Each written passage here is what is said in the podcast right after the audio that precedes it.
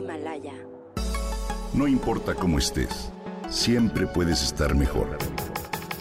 Mejor, mejor. Con Reavivadas.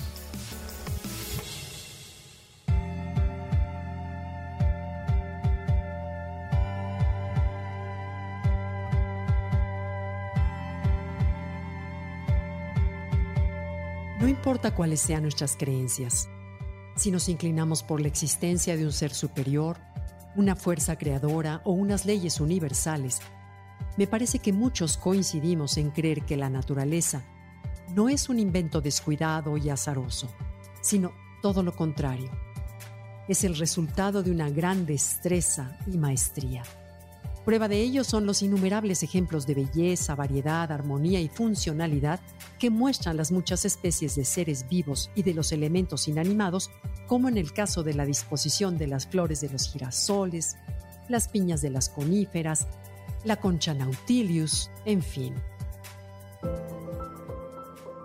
Aparecen configuraciones biológicas como por ejemplo en las ramas de los árboles, en la disposición de las hojas en el tallo, en las flores de alcachofas y girasoles, en las inflorescencias del brécol romanesco, en la configuración de las piñas de las coníferas, en la reproducción de los conejos y en cómo el ADN codifica el crecimiento de formas orgánicas complejas. Bien, de igual manera, se encuentra en la estructura espiral del caparazón de algunos moluscos, como el nautilius que mencionamos, los frutos de la piña tropical, en el árbol genealógico de las abejas melíferas, las semillas de las flores, las hojas de un tallo, otros más complejos y aún mucho más sorprendentes es que también se cumple en los huracanes e incluso hasta en las galaxias enteras.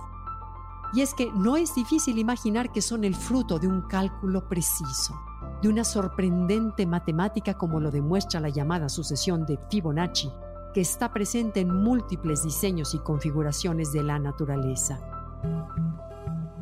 Se trata de una sucesión infinita de números naturales que comienza con los números 0 y 1 y a partir de estos va sumando los últimos dos números de la siguiente manera. 0 más 1, 1, 1 más 1, 2, 1 más 2, 3, 2 más 3, 5 y así sucesivamente hasta el infinito. Esta sucesión fue descrita por Leonardo Pisano o Leonardo de Pisa, también conocido como Fibonacci que fue el primer gran matemático medieval en Europa. Fibonacci nació en 1170 y fue hijo de Guglielmo, un funcionario de aduanas con quien realizó varios viajes por el norte de África. En aquella región tuvo la oportunidad de aprender sobre las matemáticas desarrolladas por los árabes y sobre los números indoarábigos. De regreso a Italia, a través de su libro de cálculo, trató de introducir estos números en Europa demostrando lo sencillo que eran en comparación con los números romanos que se usaban en aquella época, ya que facilitaban enormemente los cálculos. Sin embargo, estas ideas no fueron aceptadas.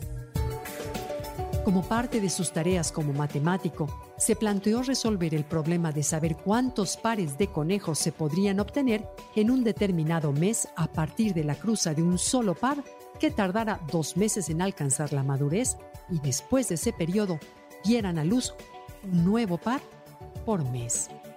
El resultado de este problema fue justamente su famosa sucesión numérica que fue publicada en 1202.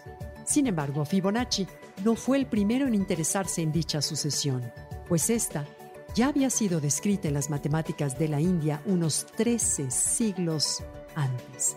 Y tampoco fue el último, ya que otros científicos también la estudiaron como el astrónomo Johannes Kepler, quien encontró que entre los números de esta secuencia existía una proporción que se mantiene constante al dividir cualquiera de ellos entre su predecesor inmediato.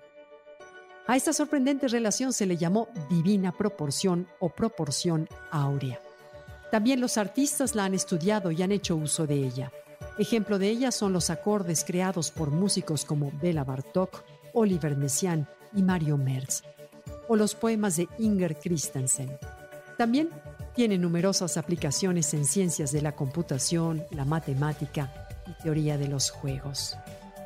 No hemos acabado de entender todavía la inteligencia que hay en la naturaleza.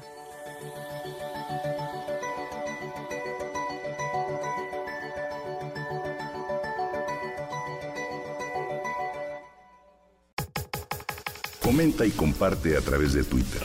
Gaby-Vargas. Gaby-Vargas. No importa cómo estés, siempre puedes estar mejor. Mejor, mejor.